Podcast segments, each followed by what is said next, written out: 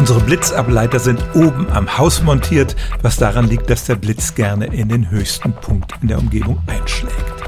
Giraffen haben lange Hälse und sind groß und deshalb liegt die Vermutung gar nicht so fern, dass sie bei Gewitter gefährdeter sind als Tiere, die eher am Boden rumwuseln.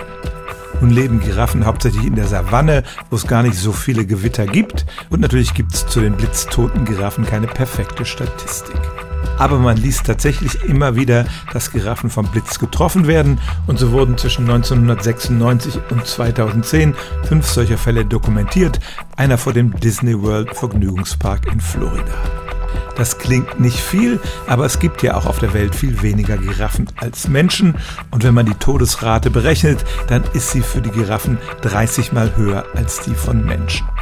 An diese Zahlen kann man eine Menge Fragezeichen dran machen. Das hat ja auch was mit den Lebensumständen zu tun. Menschen können sich bei Gewitter in Häuser zurückziehen und sind da ziemlich geschützt.